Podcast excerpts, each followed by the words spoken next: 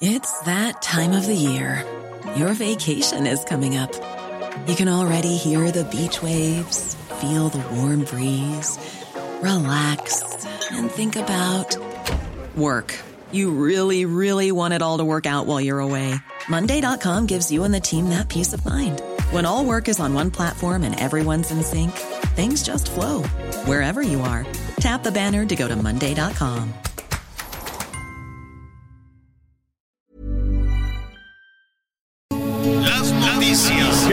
le? Estás a punto de escuchar Yo soy Javier Alatorre. las noticias con Javier Alatorre. La vamos a pasar muy bien. Comenzamos. Esta noche, está con nosotros. Soy Javier Alatorre y tengo información importante para usted esta tarde. En la televisión fue capturado Joaquín El Chapo Guzmán. Presidente Enrique Peña Nieto confirma este operativo que Continuamos en esta transmisión especial desde Tultepec. ya está en México. Fue deportado de Así es, señoras y señoras. Michael Jackson ha muerto. Y aquí estamos, contando la historia de hoy, solo la historia de hoy. La de mañana va a estar mejor, claro, no sé. Y allá usted si se la quiere perder.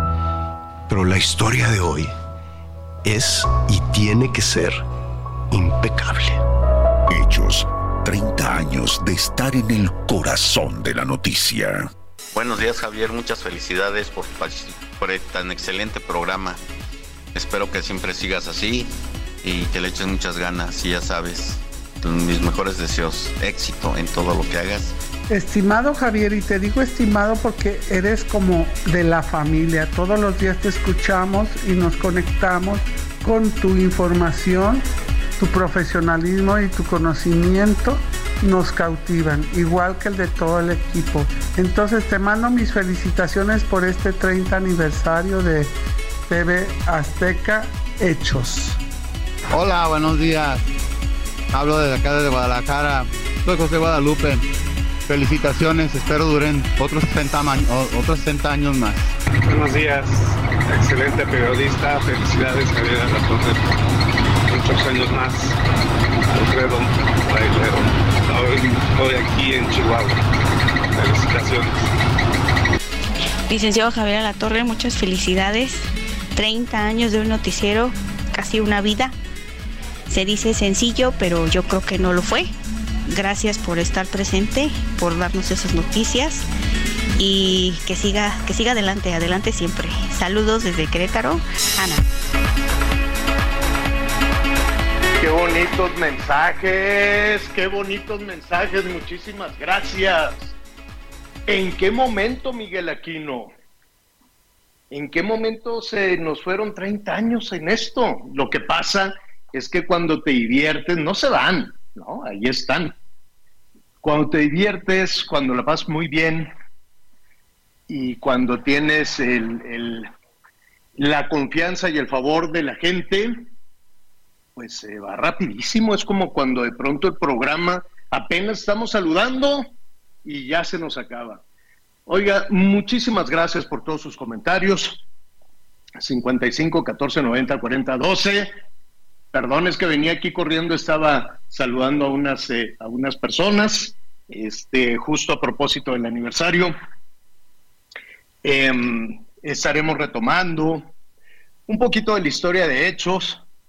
Gracias también al Heraldo Radio, que es una plataforma extraordinaria, una plataforma llena de libertad, llena de honestidad, llena de trabajo, llena de grandes, grandes compañeros. La verdad es que nos la hemos pasado muy bien, muy, muy bien. Y lo más importante es tener su confianza, su compañía, la, la importantísima opinión que usted cotidianamente nos da. Así es que de todo corazón, de todo, de todo, de todo corazón, gracias a todos nuestros amigos en todo el país. 55 14 90 40 12 es el número que está a sus órdenes. Miguel Aquino, ¿cómo estás? Felicidades.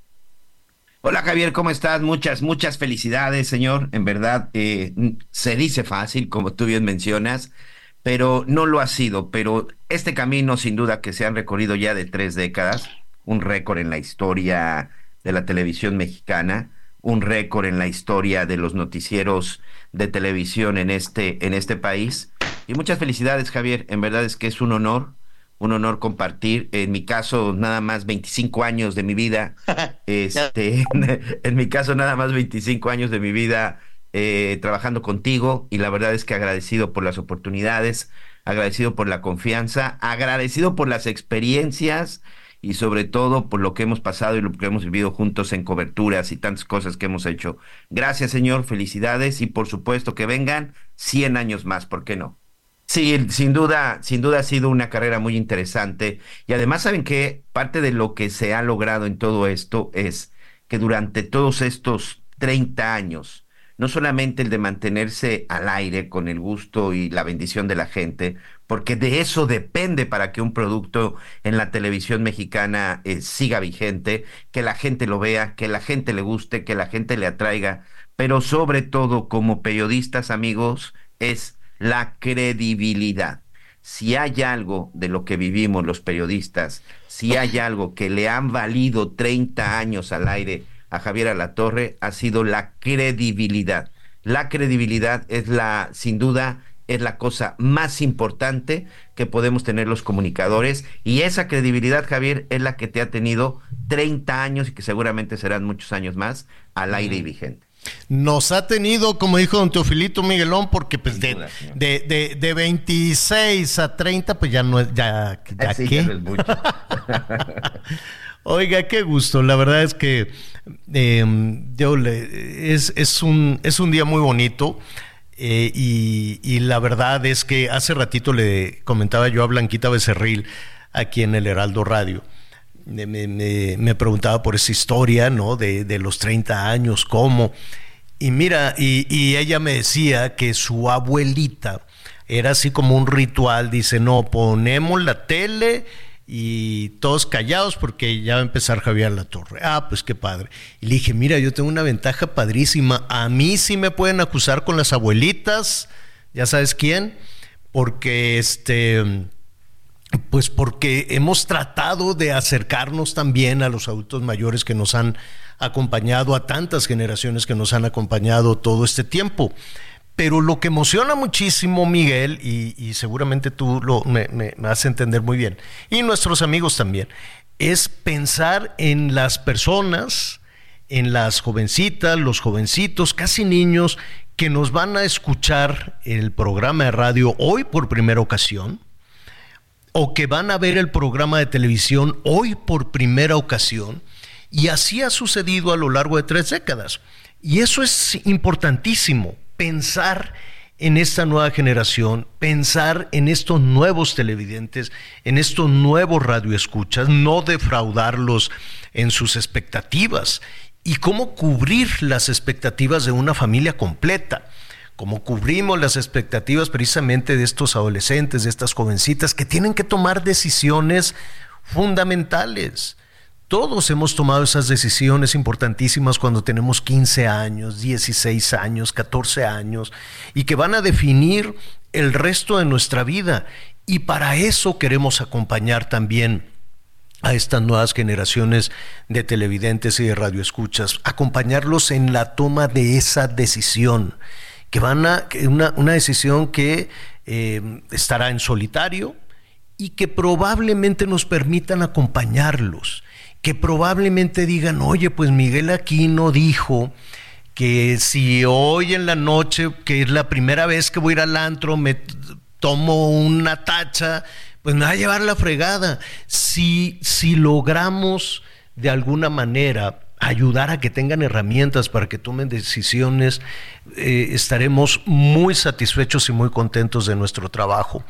Pero si logramos que eh, los padres de esta jovencita, este jovencito, eh, logren ver reflejados sus alegrías y sus enojos y logremos compartir lo que batalla ese, ese jefe de familia, lo que batalla ese proveedor o esa proveedora en un país donde los hogares están conducidos por, por eh, mujeres y que nos cuenten y que les sea útil y que vean su vida, su esfuerzo y sus alegrías reflejados, pues nos vamos a sentir también enormemente satisfechos.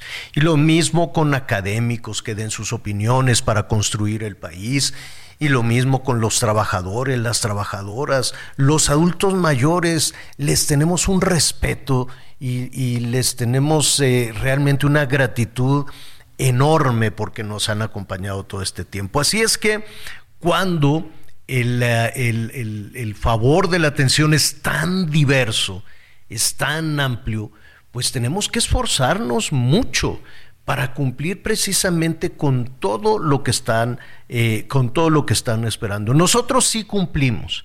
Nosotros sí nos queremos acercar a las familias. Nosotros sí queremos ayudar. Sí queremos ser útiles. No queremos ser parásitos como esos que andan ahí gobernando.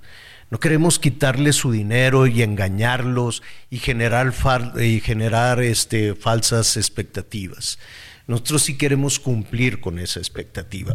Y lo más importante, pues nosotros los queremos mucho. ¿No? ¿Qué haríamos? ¿Qué haríamos sin, sin el afecto, sin el cariño y sin la compañía de, de tantas familias? Me encanta que nos saluden eh, por donde andemos, en la montaña, en el cerro, en el rancho, en la selva, en, en donde, en donde estemos, siempre vas a, a encontrar una, una voz muy gratificante. Alguien que te diga lo que sea, un comentario positivo, que te digan, óyeme, no, Javier, hace falta esto, quítale de aquí, ponle allá, digan la verdad, en fin, todo, todo comentario siempre será bienvenido. Qué bonito, ¿no, Miguelón? Qué bonito celebrar de esa manera. La verdad es que estoy muy entusiasmado y este y cuando por ahí me preguntan, bueno, ¿y ahora qué sigue? Pues sigue el programa de hoy. Sigue el programa de radio hoy y sigue el programa de tele, porque contrario a lo que hacen, por ejemplo, que los políticos que dicen, no, pues yo en unos seis años, pero todavía me falta más que qué.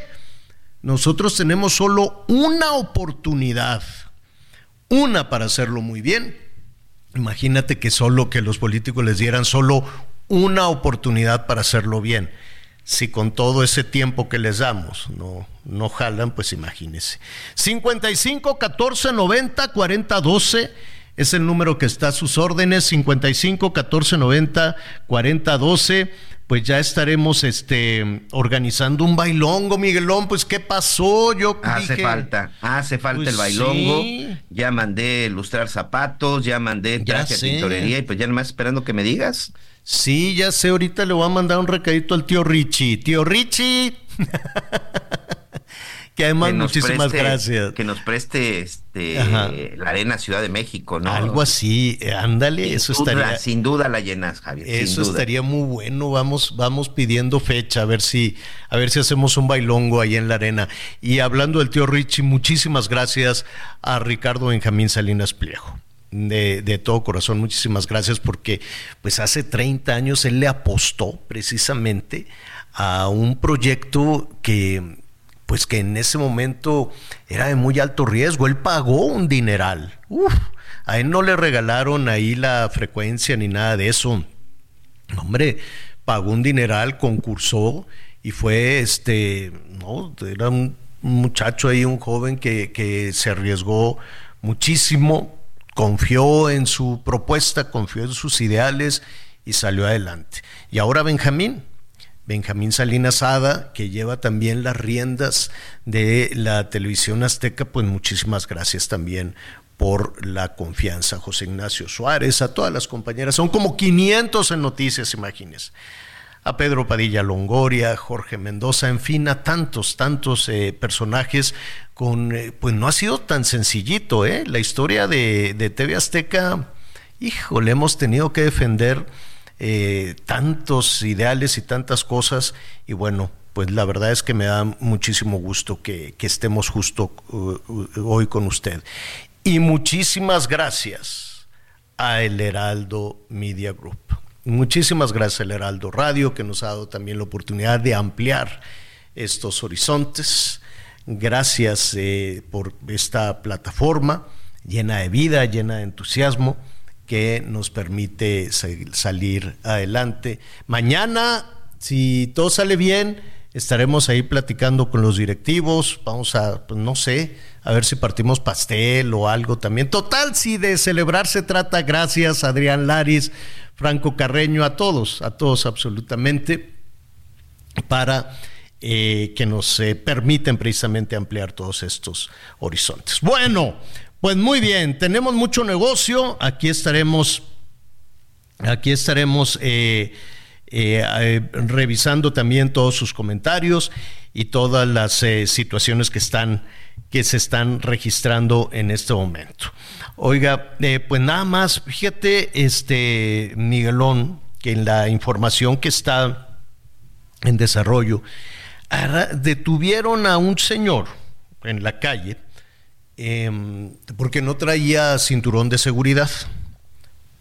De ahí a que le revisen la cajuela no sé qué habrá pasado. Está muy raro. A mí estos operativos, yo no sé hasta dónde eh, un policía, un policía de tránsito puede... yo he visto así algunos retenes, por ejemplo, en el segundo piso, rarísimos He visto muchísimas acciones de la policía. Yo no sé qué sí pueden hacer, qué no pueden hacer, lo vamos a revisar, ¿no? Este, pero el hecho es que le dijeron, oiga, usted no trae cinturón de seguridad y lo empezaron a catear, lo empezaron a revisar y casualmente le encontraron dos y medio millones de pesos en efectivo a este señor. Ahorita pasó aquí en la Ciudad de México. Pues no sé. Dice, oye, ¿y cómo encontraste el dinero? Es que no traía cinturón de seguridad. Ah, bueno, pues si no traes cinturón de seguridad. Digo, si es un malandro y lo agarraron con dinero, pues qué bueno. Ahora no sé si un policía de tránsito te puede detener o uno de estos policías que no son de tránsito te puede detener también por lo del cinturón de seguridad. Eh, hay, hay una ruta ahí muy, muy oscura. La cosa es que este que lo agarraron, dice autopista urbana norte, pues no sé.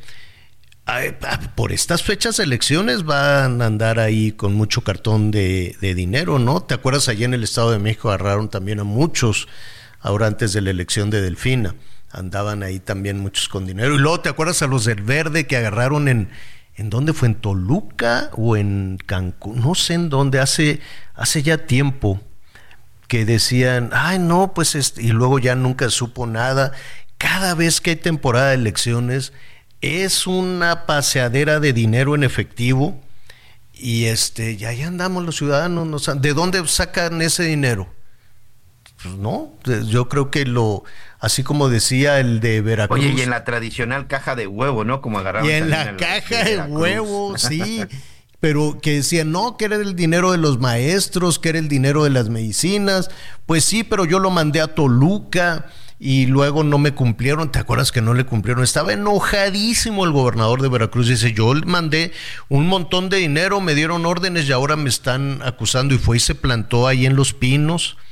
Déjenme pasar porque a mí nadie me compra y lo metieron a la cárcel.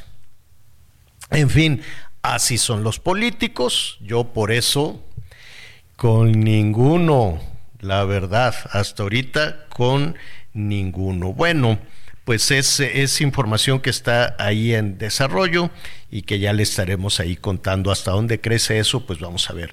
Oye, Guerrero Miguel, qué mortificación qué cosa tan espantosa lo que está sucediendo ahí. Yo sé que hacen un esfuerzo eh, la gobernadora y luego pues la, ¿cómo se llama? La fiscal soltó el, el, arpa, dijo no, yo con esto no puedo, y era militar ella, ¿no? Si no me equivoco. La fiscal del estado de Guerrero y dijo, adiós que te haya bien, yo con esto no puedo. Ayer fue una matazón tremenda Ah, se reconoce, el mismo gobierno federal reconoce que son grupos criminales. Este, y otra vez el diagnóstico y otra vez aventar la piedra hasta por allá, quién sabe dónde, ¿no? A Calderón seguramente. Este, pues ya, ya, yo, yo siento que ya tuviste mucho tiempo para hacer tu diagnóstico y para andar diciendo, como decíamos ayer, si de ver al pasado se trata, pues eh, empecemos con el bandolero de Pancho Villa que secuestraba y asesinaba y quemaba y robaba y, ahora resulta que es héroe nacional.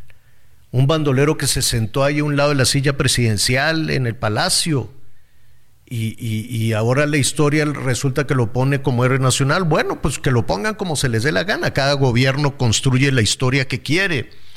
Pero si queremos antecedentes, pues vámonos hasta la revolución, los abusos, los saqueos, las violaciones, todo lo que pasaba en un México revuelto. ¿Ya se arregló o queremos seguir haciendo diagnósticos del pasado? Porque tenemos una historia llena de violencia.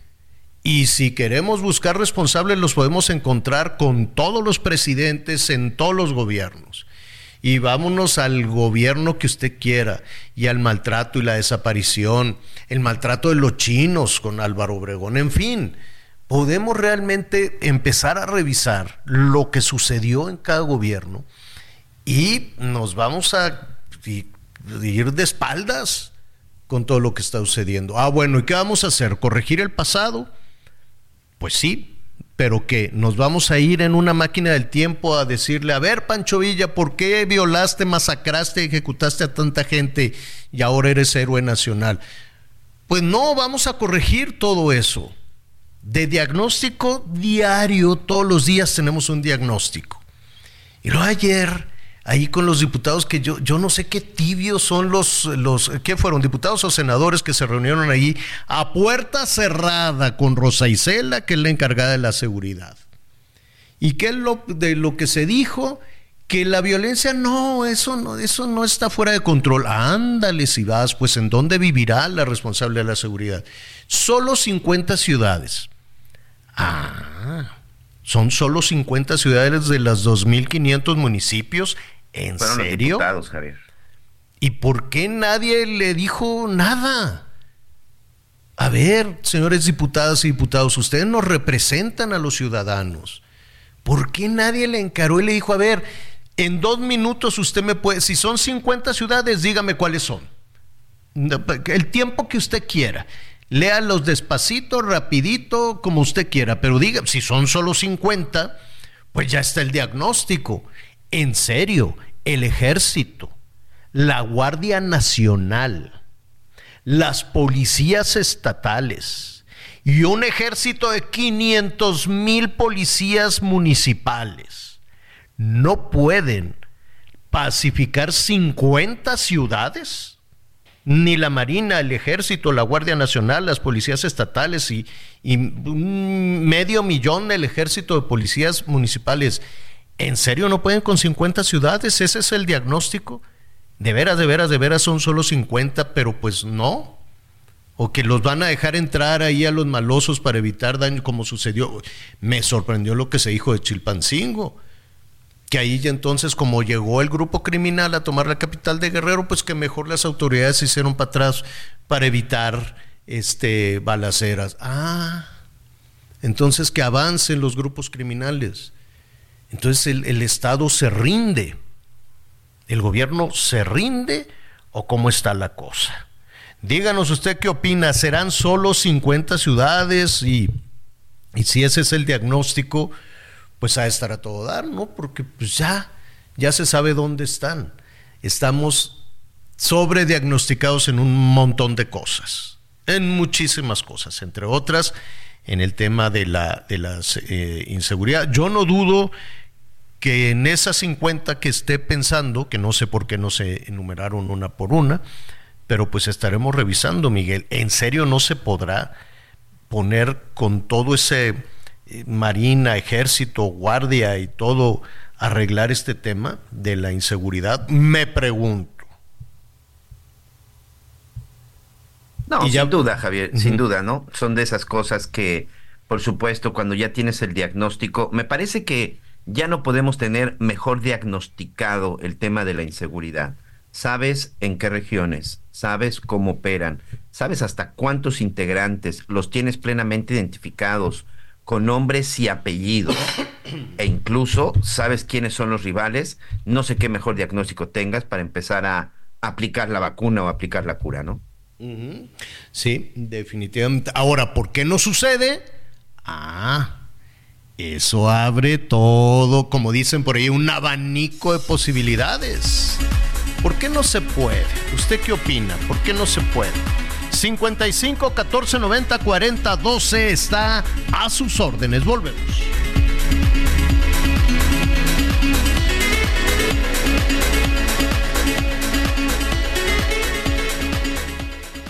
Conéctate con Javier a través de Twitter, arroba javier-alator.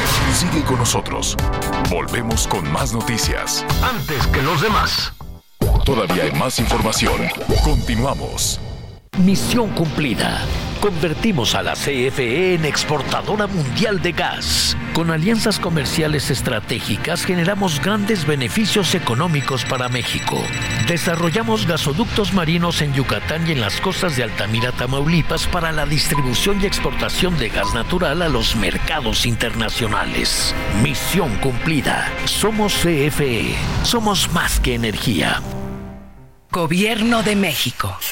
Las, noticias en resumen. La Fiscalía de Baja California informó que ya detuvo a uno de los presuntos homicidas del cantante de corridos tumbados, Chuy Montana, quien fue asesinado el pasado 7 de febrero en la ciudad de Tijuana. Según las autoridades, el crimen fue producto de una discusión en una fiesta con conocidos. El secretario de Gobierno de Puebla, Javier Aquino, informó que fue localizado sin vida uno de los dos alpinistas que continuaban extraviados en el pico de Orizaba. Detalló que el cuerpo corresponde a Luis Flores Gómez, guía de la expedición, que ascendió el pasado 17 de febrero. Indicó que este día continuarán con la búsqueda del último alpinista por ubicar. La Auditoría Superior de la Federación detectó que al menos 11 contratos de la refinería de Dos Bocas tuvieron pagos en exceso o retrasos en los que está pendiente el cobro de la penalización. Esto representaría un posible daño al erario por más de 110 millones de pesos. Hoy el dólar se compra en 16 pesos con 55 centavos y se vende en 17 pesos con 50 centavos. Consiéntete con la maestría y calidad milimétrica de nuestros sistemas de descanso. Te mereces un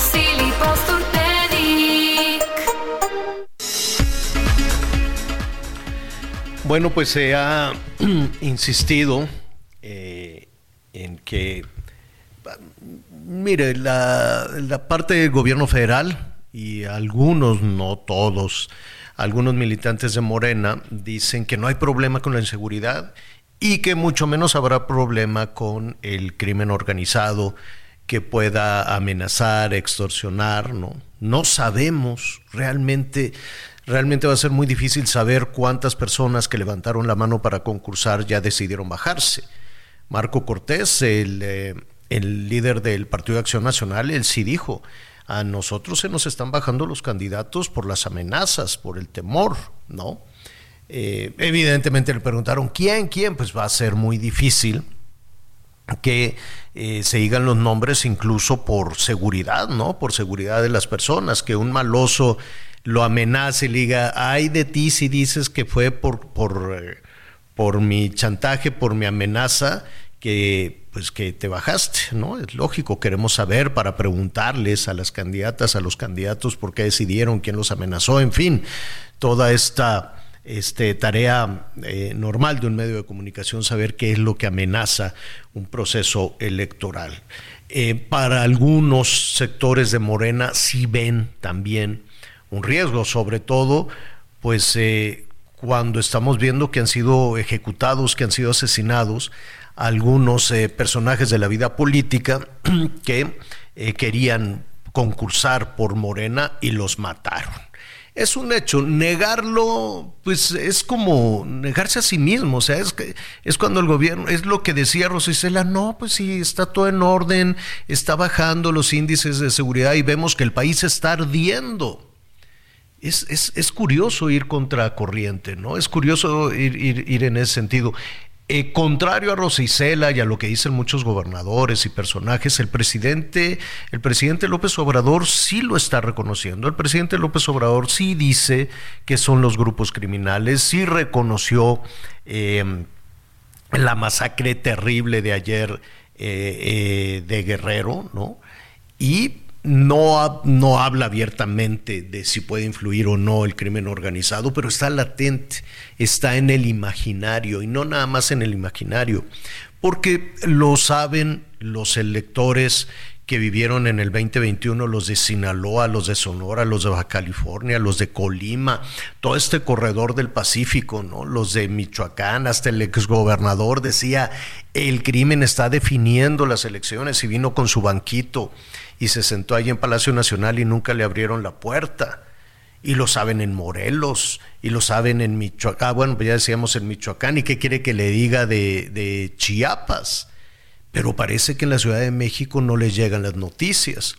O dan por hecho que es como mentirse a sí mismos, ¿no? Es decir, no, está todo en orden, está todo bien, así, adiós, bye.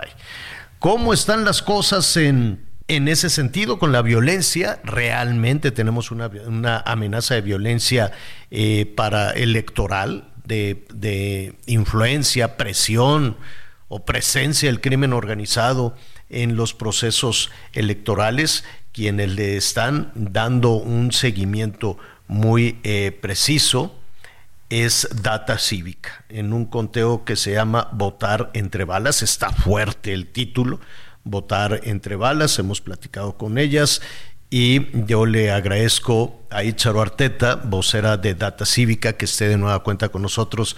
Icharo, ¿cómo estás? Hola, buen día Javier, muy bien aquí, dando seguimiento a estas noticias, efectivamente. Oye, y es curioso, ¿no? Esta suerte de negación, yo sé que es también una forma de, de, ejercicio político, ¿no? De negarlo y negarlo absolutamente hasta que te revientan las manos. Claro, pues hay, como, como estos temas nos hablan de una falta de gobernabilidad a veces, pues es, es muy difícil tratar de, aceptarlo, pero bueno, lo que, lo que vemos es que constantemente siguen subiendo estas agresiones, ¿no? Eh, nosotros acabamos de publicar nuestro reporte de enero, tenemos un poquito bueno, no un desfase de, de, un par de semanas cuando hacemos el análisis completo. Y bueno, lo que te puedo comentar es que en enero tuvimos registramos ocho agresiones a precandidatos eh, y entonces pues nos da esto que es el enero más violento que hemos visto de un año electoral, porque por ejemplo en 2018 en enero habían eh, agredido solamente a dos aspirantes políticos y en 2021 que también había elecciones federales solo a uno, ¿no? Y en cambio ahorita estamos hablando de ocho en enero, solo en enero, que además en los meses que ya llevábamos de pues de iniciado este proceso electoral federal, septiembre, octubre, y noviembre y diciembre habían sido también ocho, o sea, se duplicó en este mes eso es, es una, ni siquiera es una luz de, alerta, es ya una situación que se tiene que se tiene que atender. A ver, de nueva cuenta el comparativo, 2018 en el primer mes, uno, un ejecutado. 2021 y 2021 uno, Y ahora se detona a ocho. Ocho agresiones exactamente, de las cuales cinco fueron asesinatos, lamentablemente y estamos hablando de enero. Y faltará después hacer de, que ya se han llevado a cabo algunos incidentes, pero esos eh, se eh, van a formar parte, es, es, feo decirlo de esa manera, pero de la estadística numeralia o el análisis de febrero, ¿así es? Exactamente, por lo menos en los primeros días tenemos también ya otros tres. Te digo, hacemos hacemos el cierre mes por mes, estamos viendo si lo hacemos ya cada 15 días por, por esta situación que se está presentando.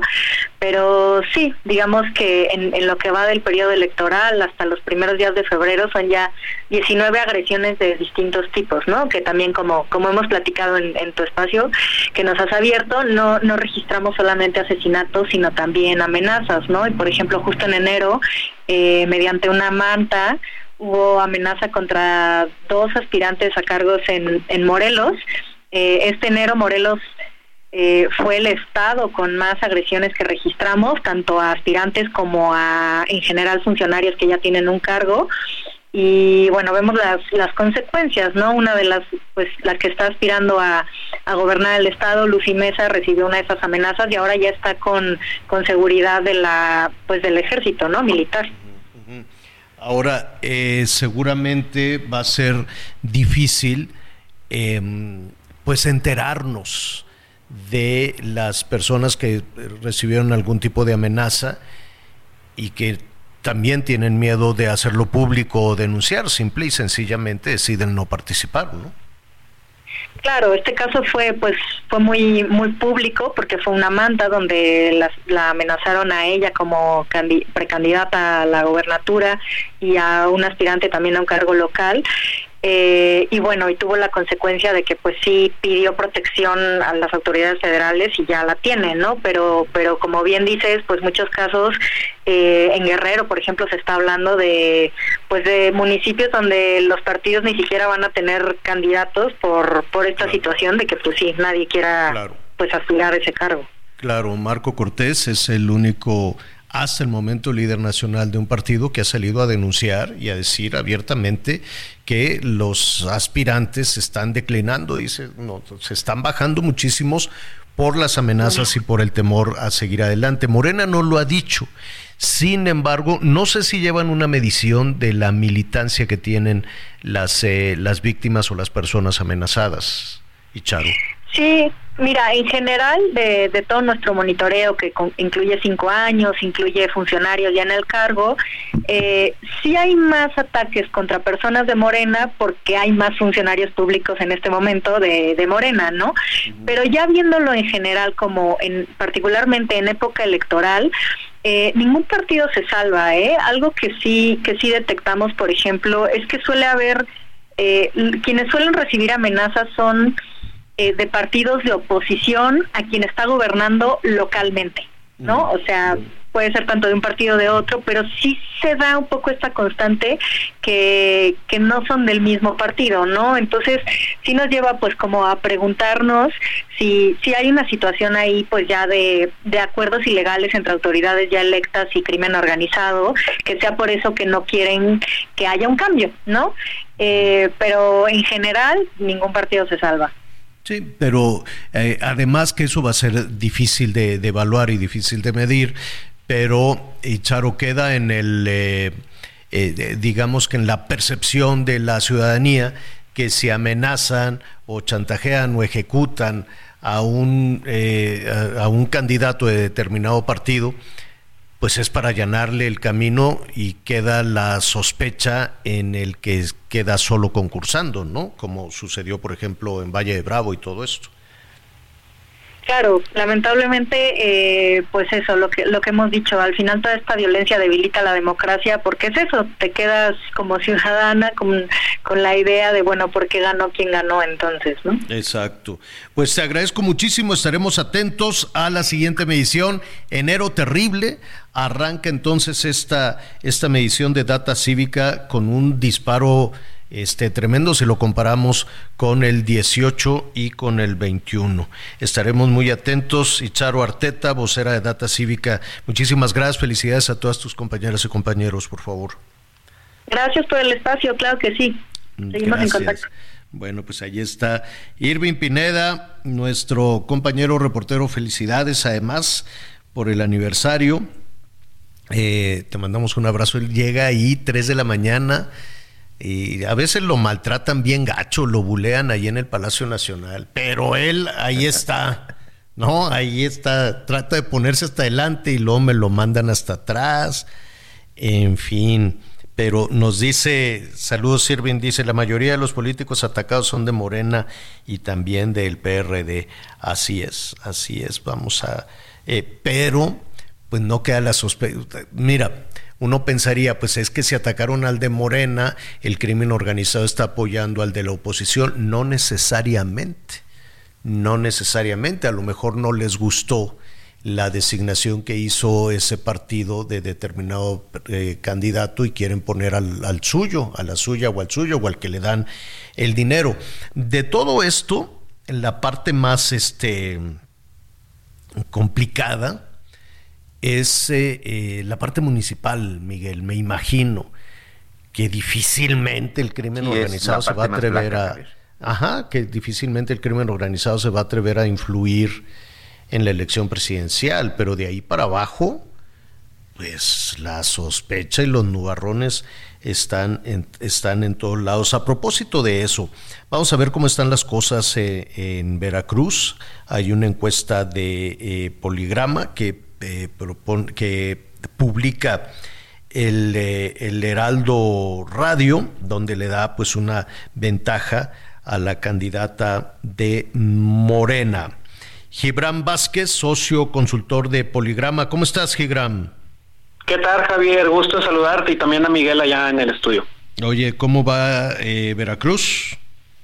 Pues mira, interesantes los datos que sacamos recientemente ahí en la Alianza de Poligrama y el Heraldo el día de hoy. Eh, lo que podemos observar es que la exsecretaria de Energía, Rocío Nale, cuenta con una considerable ventaja de más de 20 puntos porcentuales eh, sobre su contendiente Pepe Yunes de la Alianza del PAN PRI-PRD. Rocío, eh, según nuestros datos, obtiene al día de hoy el 49.2% de las preferencias, o sea, prácticamente uno de cada dos veracruzanos este, que irán a votar o que irían a votar en las urnas, elegiría a la candidata de Morena el día de hoy, eh, un poco lejos. Así, este, así de contundente, perdón, Gibram, uno de cada dos.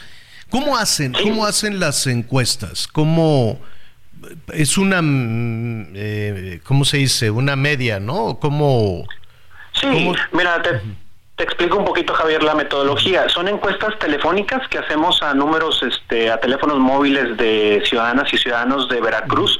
Ahí lo que hacemos es eh, tener una muestra eh, aleatoria, pero que sea representativa del Estado. Es decir, hacemos una marcación este, respetando ahí los pesos de los municipios que tiene el Estado para garantizar que las respuestas sean eh, uniformes de toda la ciudadanía. cuántas, ¿Como cuántas llamadas se hacen? Eh, pues mira, la encuesta como tal son mil encuestas efectivas. Eh, obviamente ahí se hace una cantidad mayor para poder este, obtener estas mil encuestas efectivas de ciudadanos y ciudadanas de Veracruz. Es, decir, mil contestaron.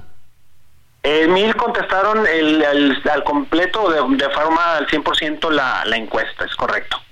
Ah, O sea, no, no es que se apliquen mil y que de esos mil contesten determinado número. Sino no, se hace una cantidad mayor de llamadas. O sea, llaman y por mucha gente no quiere por seguridad, no contesta, lo que sea. Correcto, sí, claro. No, dicen, no, pues yo no le voy a contestar. Le estamos hablando en, o qué miedo, ¿no?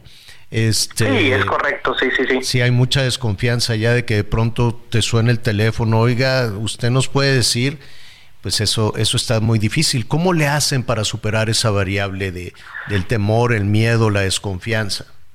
Sí, claro, este, evidentemente pues es una situación en la que hay, hay muchas personas que este, optan por temas de seguridad o temas de falta de tiempo, este, de no contestar de manera completa. Eh, obviamente pues al final de cuentas nosotros tenemos unas bases de datos muy amplias. Este, en el caso de Veracruz no tengo el dato exacto, pero sí son eh, cientos de miles o millones de números móviles los que los que eh, se tienen, nos obtienen este, de forma aleatoria. entonces digamos que la muestra se respeta en cuanto al tema de los municipios, en cuanto al tema de este, los rangos de edades, este, los, géneros de las personas, para tener una muestra uniforme y que sea representativa al día de, que se hace el estudio, ¿no? Mm, y, de esa muestra están los resultados que nos comentas que le da la ventaja a Rocío.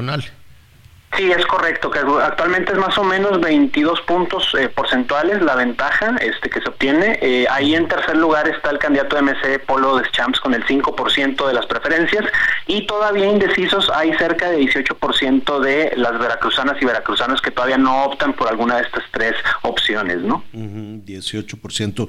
Oye, el otro día platicando con algunos colegas eh, tuyos, estamos platicando con Gibran Vázquez, socio consultor de Poligrama, que realiza estos ejercicios, estos sondeos estadísticos eh, para el Heraldo Media, Media Group. Gibram, les, les preguntaba a tus colegas, oye, ¿y el factor crimen organizado?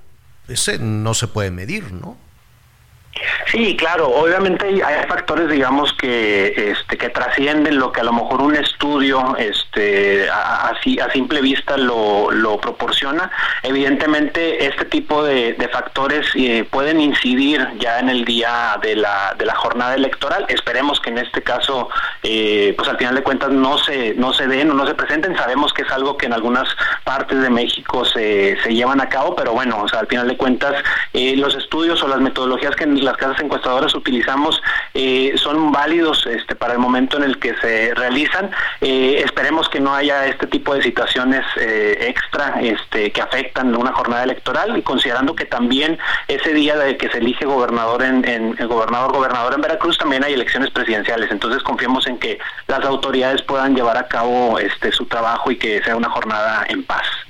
Bueno, pues ahí está. ¿Cuándo conoceremos eh, eh, la próxima? ¿Quién sigue? ¿Qué estado sigue, Gibram?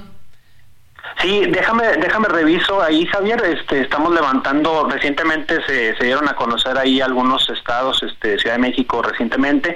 Déjame reviso ahí para, para ver cuáles serían los siguientes, pero vamos a estar dando a conocer los resultados de las nueve gubernaturas. Bueno, muy bien, estaremos, estaremos atentos a este trabajo de poligrama para el Heraldo Media Group. Gracias, Gibram. Saludos, Javier. Saludos, Miguel. Gracias. Gracias. Oye, Miguel, pues nada, ya se acerca la fecha. Ya. Yo todavía no, todavía no sé nada. sí, ya, sé, el en el bueno. municipio, en el municipio sí sé. No voy a decir. Pero ya, ah, ahí en mi rancho, ya sé. Pero fuera de ahí, no, no, no, pues no. No, no, no. Pues ya, yo creo que también es bueno que ya ahora sí, porque entre intercampañas, precampañas, entre competición interna, pues no había propuestas, no había absolutamente Pero a ver, nada. pero te quedó algo de todo este berenjenal. no, así? nada, nada. Por eso te digo, yo creo que es bueno que a partir del 1 de marzo, ¿sabes qué? Yo sí quiero ver debates, Javier. Yo sí quiero ver debates. Pues sí, Yo pero ojalá ver- fueran, ojalá fueran de, vamos a organizar uno aquí de de veras. Hombre, los, los debates, tienes 10 segundos y tú quítate y no digas esto y no le preguntes a, ya ves, los de Morena están enojados que porque este, ¿quién va a sacar las preguntas Ah, sí, del es que público? preguntas a modo. Pues no sé si a modo o no, pero cuando haces ese berrinche suena a que lo quieres modo. Así, no, yo voy a decidir que le pregunten. Pues no. Entonces no, no se ve, no se ve bonito, pues, que si no fuera por eh, el trabajo de algunas conductoras y conductores, los debates serían una cosa horrorosa. Hace muchos años yo hacía una cosa que se llamaba los partidos políticos. Uh, hace un frego de años. Aburrido como la fregada. Y por más que les trataba yo de cambiar, decir, oigan, no, tienen así 30 segundos cada quien y 30 el otro. Eran unas cosas diseñadas para que nadie los vea. Y tienes toda la razón. Yo sí quiero ver los debates a ver si de ahí sale algo. Y sobre todo debates con los temas que hoy le importan a más de 130 millones de mexicanos. Salud, educación, vivienda, seguridad, economía, la canasta básica, es decir, esas cosas, y no que empiecen ahí con sus rollos que si el comunismo, que si los conservadores, la verdad es que cosas que simple y sencillamente hay mucha gente que ni siquiera entiende o le interesa, ¿no? Esperemos que se discuta y se debatan en los temas importantes. Y ahora falta que te digan la verdad ahí. Falta que te digan, o sea, pues, ni modo. que- O más allá ver, de la verdad, que solamente nos quedemos con su verdad, ¿no? Porque de eso de con, con eso de que por todos lados existen otros datos, eso de repente también es lo que complica mucho. Exactamente, o sea, no, yo voy a combatir el crimen. Ah, qué bueno. ¿Cómo? ¿Con quién? ¿Cómo le vas a hacer? ¿Hasta dónde sí, hasta dónde no? En fin, vamos a, pues, ¿usted qué opina de eso? ¿Qué le gustaría escuchar en un debate? ¿No? Pues como dices tú, algo, pues, mira, evalúas qué tan echados para adelante está la candidata o el candidato. Y evalúas qué, qué propone y, y ya después es un dogma de fe porque le vas a creer. Todos van a decir lo mismo, todos van a decir que van a acabar con la inseguridad, todos van a decir que van a acabar con la corrupción, todos van a decir que va a haber un sistema de salud este, eficiente, medicinas para todos, hospitales para todos. Pues ni modo que digan otra cosa. Todos van a decir lo mismo. El asunto es cómo, con quién. Ay, a mí me gustaría saber si va a haber aeropuerto en la Ciudad de México y si van a, a pavimentar las calles, ¿no? O sea, y yo le ¿Cómo preguntaría a Xochitl y a aeropuerto? uno, uno bueno, Uno bueno, pues sí, Miguel, si no, ¿qué manera, vamos a hacer? Javier. ¡Qué no desastre! manera, ¿eh? ¿Por qué no? Que lo construyan en Hidalgo, donde quieran. Y la otra, ¿van a vivir en Palacio o no? ¿A usted le gustaría que la próxima presidenta, Claudia o Xochitl, viviera en el Palacio? Mejor que, a ver, que liberen el museo y que se agarren otra vez los pinos o lo que sea. Que no, no hay ni comparación, los pinos está infame, horrible y el palacio bellísimo. Cerraron el palacio y abrieron los pinos. ¿En qué cabeza? Vamos a hacer una pausa y volvemos de inmediato.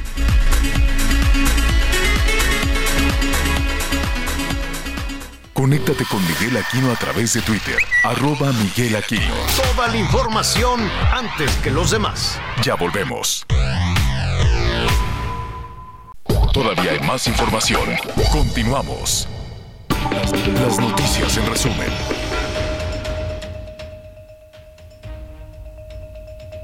Emilio Lozoya Austin, exdirector de Petróleos Mexicanos, When you're ready to pop the question, the last thing you want to do is second guess the ring. At Bluenile.com, you can design a one of a kind ring with the ease and convenience of shopping online. Choose your diamond and setting. When you find the one, you'll get it delivered right to your door. Go to Bluenile.com and use promo code LISTEN to get $50 off your purchase of $500 or more. That's code LISTEN at Bluenile.com for $50 off your purchase. Bluenile.com code LISTEN. salió del reclusorio norte, horas después de que un juez le cambiara la medida cautelar en el caso Odebrecht. Lozoya Austin continuará su proceso bajo la medida de prisión domiciliaria. El Pleno del Senado de la República aprobó la llamada Ley Silla, la cual garantiza el derecho al descanso durante la jornada laboral diaria. Esta norma, que modifica la Ley Federal del Trabajo, permitirá que los trabajadores puedan sentarse durante el desempeño de sus labores, especialmente cuando los periodos son prolongados. Los cadáveres de tres hombres fueron encontrados dentro de una zanja del municipio de Tlajomulco de Zúñiga, Jalisco. De acuerdo con los reportes, los cuerpos tenían huellas de violencia y se encontraban atados de pies y manos. Cuatro policías de Gómez Palacio Durango fueron detenidos por extorsión, tortura y homicidio, ocurrido el pasado 4 de febrero. De acuerdo con la Fiscalía del Estado de Durango, los oficiales detuvieron a un hombre y su hijo de 30 años, originarios de la Ciudad de México, a quienes golpearon y trataron de extorsionar para dejarlos libres.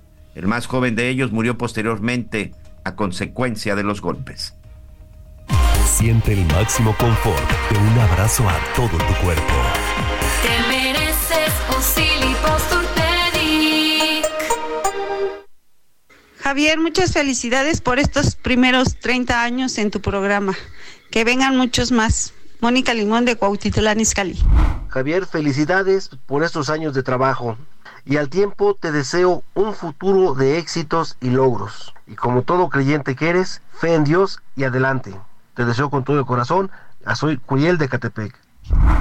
Felicidades Javier a la Torre por estos 30 años desde que sigan los éxitos desde aquí, desde Tehuacán, Puebla. Desde entonces lo escuchamos, yo también tengo 30 años de casada y ha sido como un par de aguas el noticiero, vivencias que he tenido a través del noticiero y de, de esta vida. Felicidades y que sigan los, éxi- los éxitos Javier a la Torre. Un fuerte abrazo a todo su equipo. Qué bonito, qué bonito, muchísimas gracias. Y este, allá en, en- en Puebla, vamos a estar por allá en Puebla, en la ciudad de las ideas, muy, muy pronto. Y gracias también a nuestro amigo allá de, a Mónica de Cuautitlán, a nuestro amigo Uriel de Necatepec, sí, sí soy creyente. Y lo primero que hice fue darle gracias a la Virgencita de Guadalupe, desde anoche. Desde anoche ya que, que iba ahí a la casa. Fíjate, Miguelón, que me topé con la peregrinación. Uy, un relajo para cruzar al cerro, porque pues era la entrada a la Ciudad de México. Yo tengo que salir de la Ciudad de México y luego cruzo dos municipios ya para llegar hasta allá arriba. Y entonces, este, pues me encontré la peregrinación. Ayer hablábamos una peregrinación que parte de este, la catedral allá. ¿Es catedral en, en Toluca? Bueno, ahorita le digo, no sí, me sí, quiero de equivocar. Toluca, Sí, señor. sí es catedral. Sí, este y se van sumando, de ahí salieron pues unos 30, 40 mil, luego van avanzando y eran 50 mil, para en la noche que se le fueron sumando algunos también de localidades este, conurbadas y ya muy cercanas a algunas alcaldías, pues la gente, este, incluso en la Ciudad de México, se va sumando. Entonces cierran este Paseo de la Reforma, la salida, la carretera Toluca para proteger a, tantos. Ya habrán llegado como 80 mil, más o menos, un poquito más, una peregrinación enorme llena, llena, llena de fe. Y pues sí, hay que buscarle por dónde pasar porque cierran.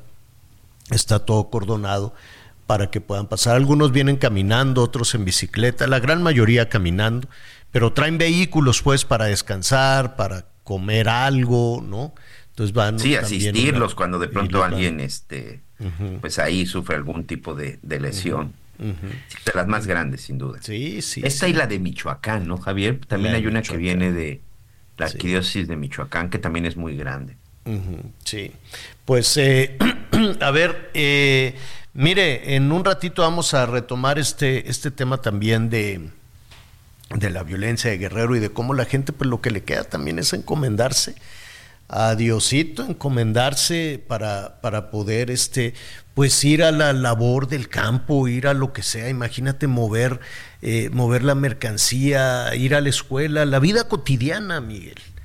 La vida cotidiana en, en Guerrero, en Michoacán, en tantos estados, pues queda trastornada.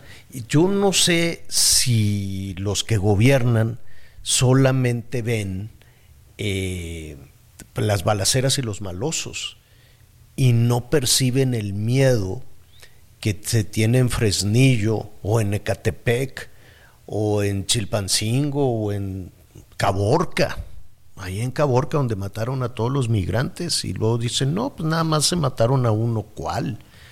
Hemos estado en contacto con los eh, representantes de estos migrantes y nos dicen que fue una masacre espantosa. Y yo sé que eso le molesta al gobierno, como, pues, como le molestan ahí muchísimas otras cosas, le molesta eh, eh, la realidad. ¿Y qué le dicen? ¿Qué, qué, noticias llegan a ese absolutamente cercado Palacio Nacional? Pues debe de ser una versión, una versión distinta, si no, no me explico por qué Rosa Isela fue y dijo que el que el asunto no, pues que no es tan serio que está focalizado nada más ahí en, en 50 ciudades. Yo no sé hace cuánto que no caminan, este, que no atienden sin guardaespaldas y acercarse así a la gente a, platicar, a platicar con ellos.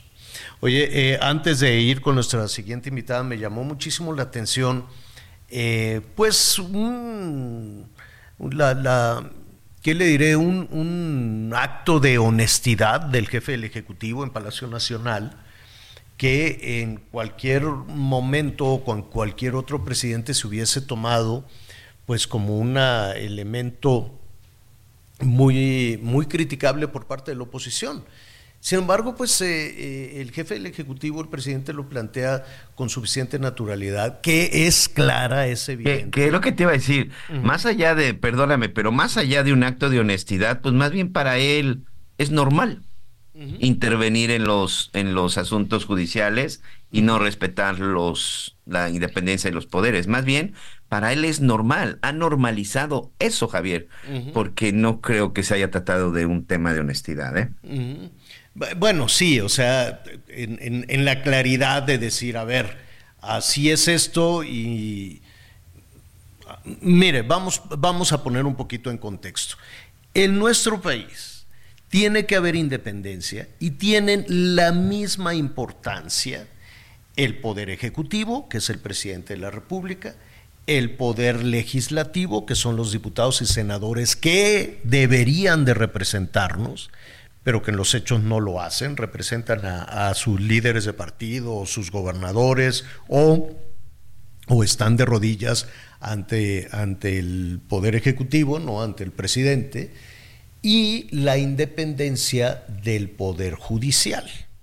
Bueno, de alguna manera el Poder Judicial a trompicones, pero es el que más ha tratado de mantener esta, esta independencia, ¿no? Eh, sin embargo, las críticas a los ministros, pues es, eh, es un día sí y otro también. ¿Qué llamó muchísimo la atención? Que en esta supuesta independencia, el jefe del Ejecutivo reconociera que en su momento hablaba con el ministro, hoy ministro en retiro, Arturo Saldívar, para influir en las decisiones de los jueces. En pocas palabras, que el jefe del Ejecutivo, desde Palacio Nacional, le hablaba al ministro Arturo Saldívar para que actuara de determinada, no, para darle una orden al juez, que actuara de, de esta manera. ¿Cómo lo dijo? Pues este... ¿Tenemos el sonido, ¿eh, señor? decía antes de, de, escuchar el sonido, nada más para ponerle atención a, esta parte, ¿no? Este, se hablaba con él, refiriéndose a Arturo Saldía, Saldívar. En ese entonces era el presidente de la Corte. ¿eh? Era el presidente de la Corte, lo que ahora hace Norma Piña, la muy criticada Norma Piña, y se le pedía, dice respetuosamente, pero se le pedía que cuidado con esto, y entonces él ayudaba. ¿Qué significa eso? Pues se le decía, a ver, dile al juez que haga tal cosa, ¿no? En pocas palabras, pero yo nunca había oído que un presidente lo reconociera. Que sucediera antes, Miguel, probablemente. Siempre, Esto no es un asunto nuevo, pero sí me llamó muchísimo la atención que lo reconociera. Vamos a escuchar. Cuando estaba el ministro Saldívar de presidente de la Corte, había más recato. Todavía cuando había un asunto así, de ese tipo, de este tipo, nosotros respetuosamente interveníamos. Cuando se daban estos hechos y estaba Saldívar, se hablaba con él, hablaba con el juez y le decía, cuidado con esto. Pues ahí está, se le daba la indicación directa, respetuosamente, ¿no? Pero se le daba la indicación desde Palacio Nacional hasta el juzgado, hasta el juez. Cuidado con esto. Y actuaba. Bueno, pues entonces ahí queda claro que se trató de que no hubiera ninguna independencia. Tiene que haber absoluta independencia en ese sentido. ¿Cuántas veces se criticó que el eh, ministro presidente saliera y se iba ahí al Palacio Nacional? ¿A qué? Pues a recibir instrucciones. Y ahora pues están muy enojados con la ministra Norma Piña, que le han dicho de todo, Miguel, absolutamente de, de, todo. En fin, son las cosas que están sucediendo, ¿no? Lo que me llama también la atención es que eh, pues no hay, ¿cómo te diré? No hay una consecuencia, por eso te no, digo, no hay consecuencia. por eso te digo que, que, que se agradece. No hay consecuencia también, ¿no? por ejemplo, al declarar que cuando supieron que un cártel iba a tomar Chilpancingo, pues que él dio la orden pues de que los dejaran y de que no los enfrentaran. Este, no no hay consecuencias el decir el no los enfrenten y vamos a darles un abrazo. Ese es el problema, Javier, que al no haber consecuencias se convierte en impunidad y por eso vemos pues un país que aunque no les guste la palabra, país lleno de sangre, un país incendiado y un país en donde los delincuentes en muchas zonas pues hacen lo que se les da absolutamente su gana. Pues mira, eso es lo, lo, que está sucediendo. Yo sé que hacen un esfuerzo ahí en, en, eh, en, Guerrero por salir adelante. Todavía no se recuperan del huracán. Todavía veíamos algunas personas que se han manifestado porque dicen a nosotros no nos han, eh, eh, no nos apuntaron, no nos dieron eh, ayuda. en fin, eso ha generado pues también muchísimos comentarios, ¿no? Hay quienes dicen y, y, te acuerdas que lo decía la presidenta municipal allá en Guerrero, que dice, porque le decían, oye, ¿por qué no han venido a quitarme aquí el escombro y todo esto? Pues dice, pues no tengo dinero yo para quitar eso, quítalo tú. Y empezó la presidenta municipal, que no sé si, si va a repetir, creo que quiere, creo que quiere reelegirse. No, Andaba buscando no, ser no, senadora. Eh, sí, si no la libra por allá, pues estaba buscando este, ser, eh, ser senadora.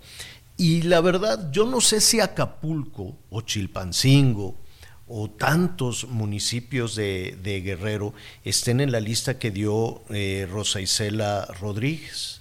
Eh, para poner un poquito en contexto, lo señalábamos al principio del programa, Rosa Isela se reunió a puerta cerrada, no sé por qué a puerta cerrada, y el hecho de que sea puerta cerrada reunida con diputados, eso no quiere decir que los diputados que no representan a los ciudadanos, pues tienen la responsabilidad de decirnos, Rosa Isela nos dijo esto, esto y esto, y de cuestionarle y decirle, oye, pues dime cuáles son los 50 municipios si ese es el diagnóstico, Miguel, si en el diagnóstico no sé si está incluida la Ciudad de México, no sé si está incluido Guadalajara y, o Zapopan o este mm, o, el mismo Chilpancingo o Ecatepec y Fresnillo y Tuxtla Gutiérrez y Caborco y Culiacán y Ahome y El Fuerte y todos los municipios y Reynosa y Matamoros. A ver, ¿En serio nada más son 50? Y Veracruz todo.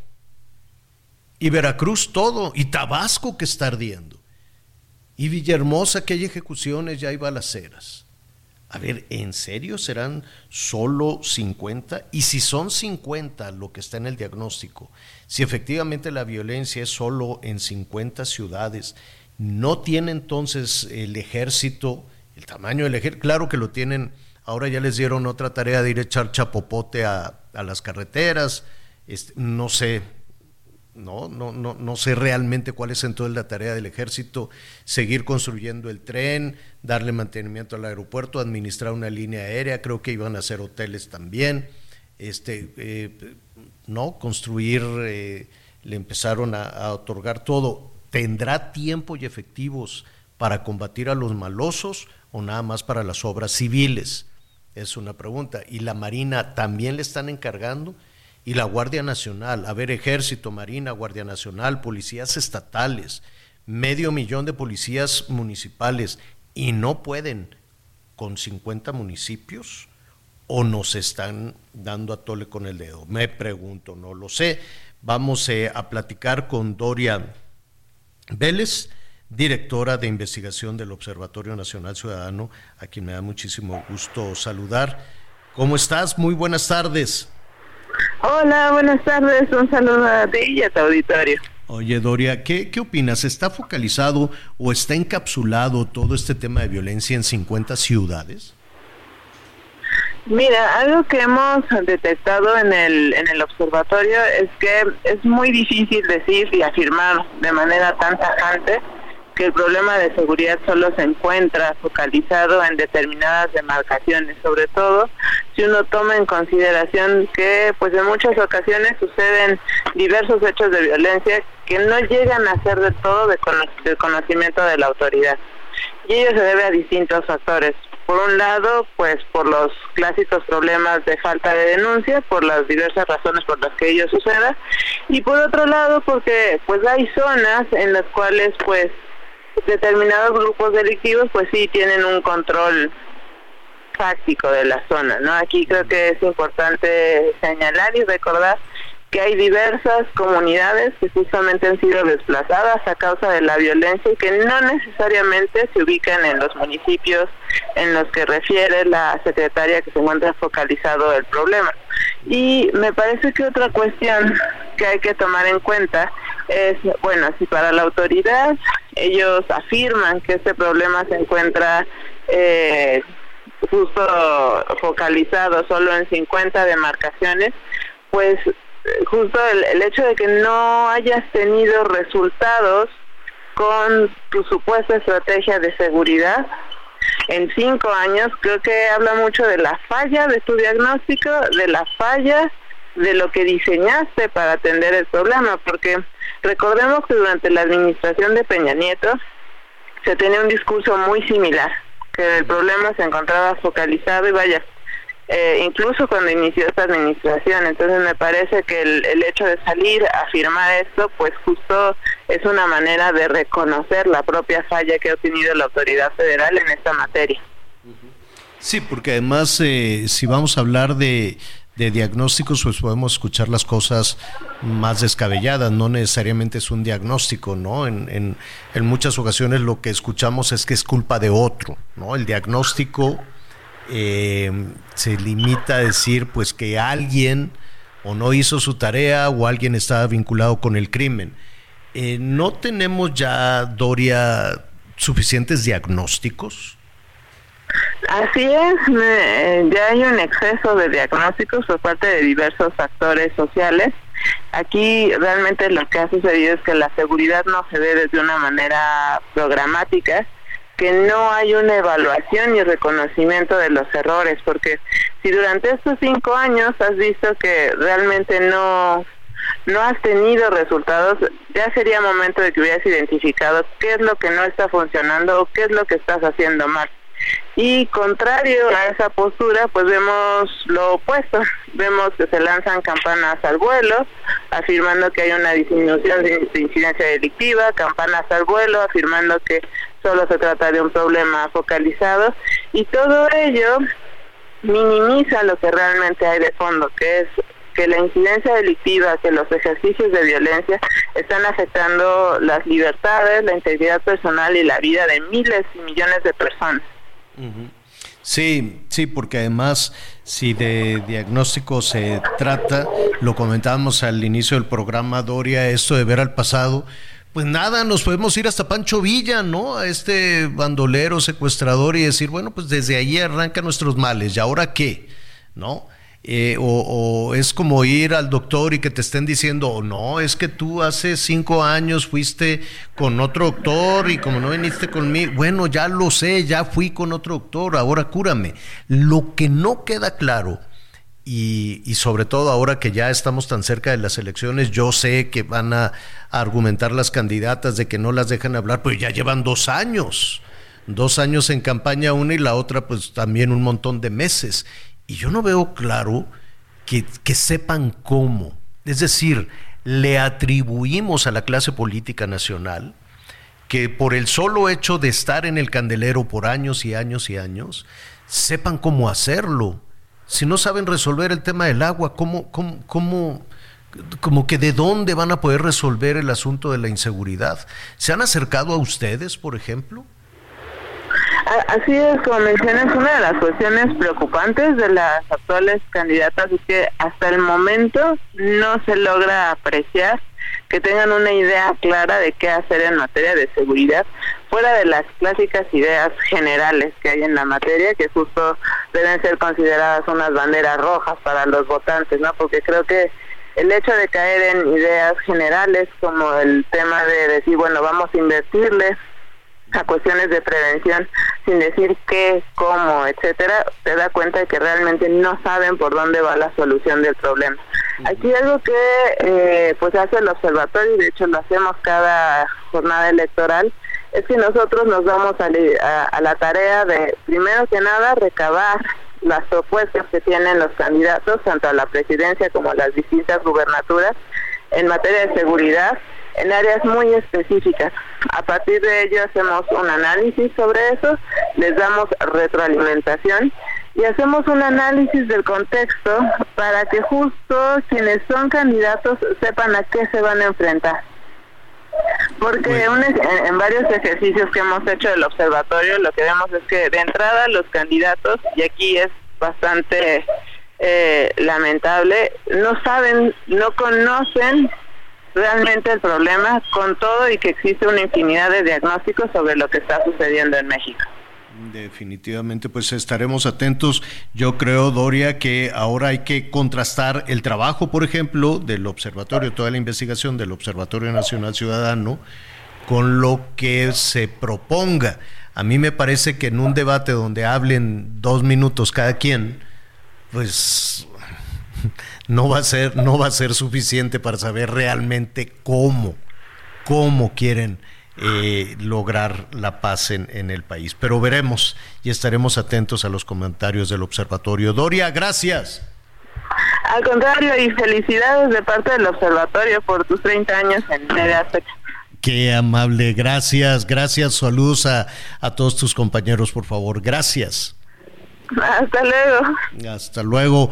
Oiga, em, a ver, rápidamente antes de la pausa, ahorita, ahorita Miguelón me dijo, no, olvídate del aeropuerto. Bueno, pues yo puedo hacer mi cartita. A mí me gustaría, ¿no? Las calles bonitas, que taparan los baches, que estuvieran iluminadas, que agarraran a los bandidos como Bukele y los metieran a la cárcel, ¿no? Así, que hicieran... eh, Oye, Bukele... Como le hizo el presidente Bukele. Sí, sí, no a los bandidos como Bukele. Que hagan lo que hizo Bukele con los bandidos. Este, bajó la incidencia delictiva en El Salvador de una manera bárbara. ¿Por qué no lo harán aquí? Pues vamos viendo. Esa sería mi cartita, ¿no? Así poder caminar por las ciudades, poder ir a trabajar, que la gente fuera a la escuela. O sea, eso que, que ya en algún momento se vivió en México. Pues eso, ¿qué estará muy descabellado? Pedirle al gobierno seguridad y pedirle al gobierno que tenga un sistema de salud básico, pero, pero cordial y decente, limpiecito y que ten, que atiendan al enfermo, que le den la medicina al enfermo. ¿Será muy difícil? Pregunto yo, esa sería mi cartita. Ahorita me dicen la tuya, Miguelón, y que nuestros amigos nos llamen y nos digan, ¿no? ¿Qué estaría usted esperando del próximo gobierno? Hacemos una pausa y volvemos.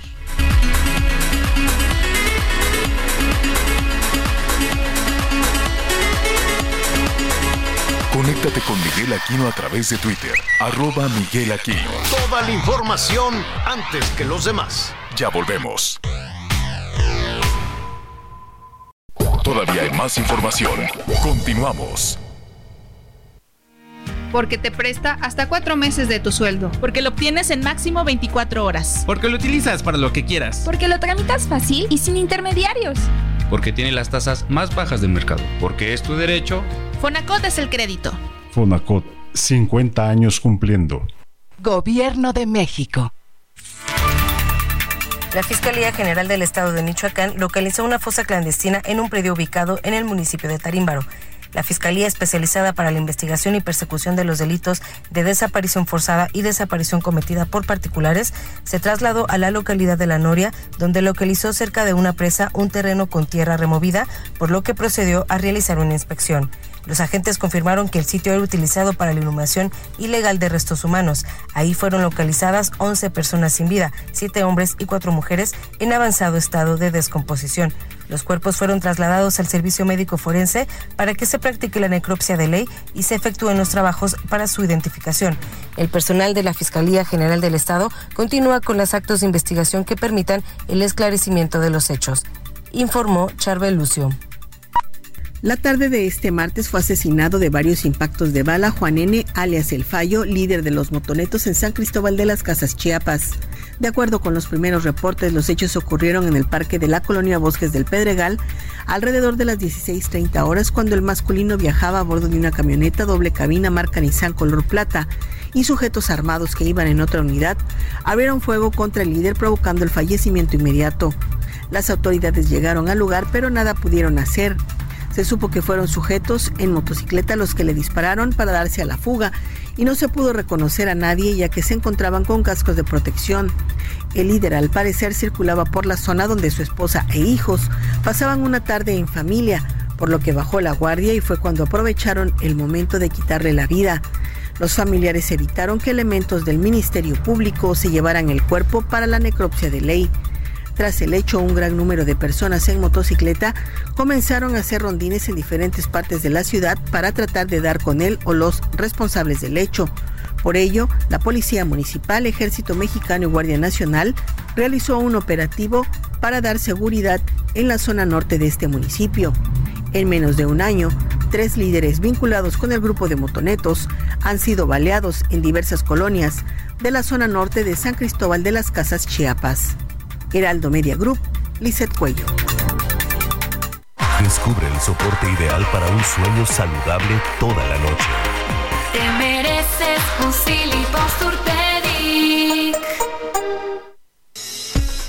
Felicidades, señor Javier Alatorre, por los 30 años del noticiero Hechos. Esperemos más. Saludos desde el kilómetro 31 de Topilejo. Efren Zapat. Saludos. Hola, buenos días, muchas felicidades. 30 años se dicen fácil, ¿no? Casi, casi como mis 80. Este, muchas felicidades, Javier, que sigas siendo tan profesional, tan, tan derecho, tan activo, tan agradable. Pues, yo tengo muchos años de, de, verte, te he visto en muchos programas, este, en tus entrevistas tan inteligentes, en tu trabajo tan profesional. Te felicito. Que vengan, son los primeros 30.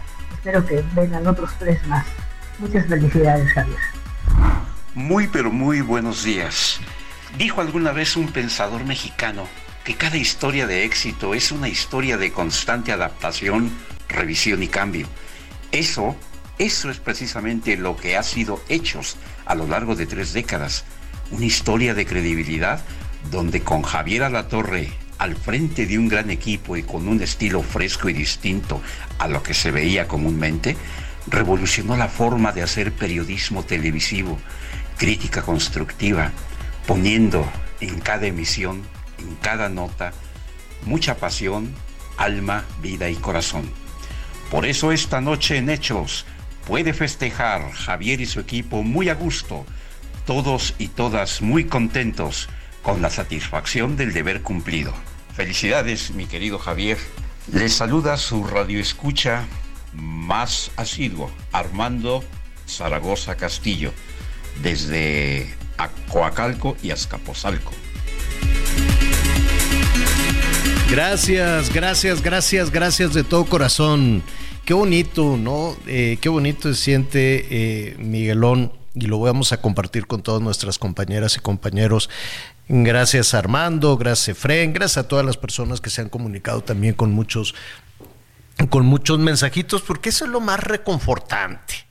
¿O no? Es lo más, lo más bonito que puedas tener este, este eh, reconocimiento. Así nosotros también en este espacio tratamos de darle reconocimiento a, a, los transportistas, a los doctores, a las doctoras, a todos aquellos que siempre, a los que estamos llamando a los campesinos, a los pescadores, a los productores de, del campo, en fin, porque eh, pues queremos también dar ese reconocimiento sí hay que escuchar, hay que saber qué es lo que está pensando la clase política, pero en este espacio siempre va a ser prioridad saber qué están pensando, qué están viviendo, no nada más aquello que, que les lastima, también aquello que los enorgullece, aquello que, sale bonito, aquello que sale bien en, en el país y que depende no de los que gobiernan, sino de la gente, de la gente que trabaja, que produce, que estudia, que investiga que, que no, de todos, eh, tantas cosas, por ejemplo, que se dicen,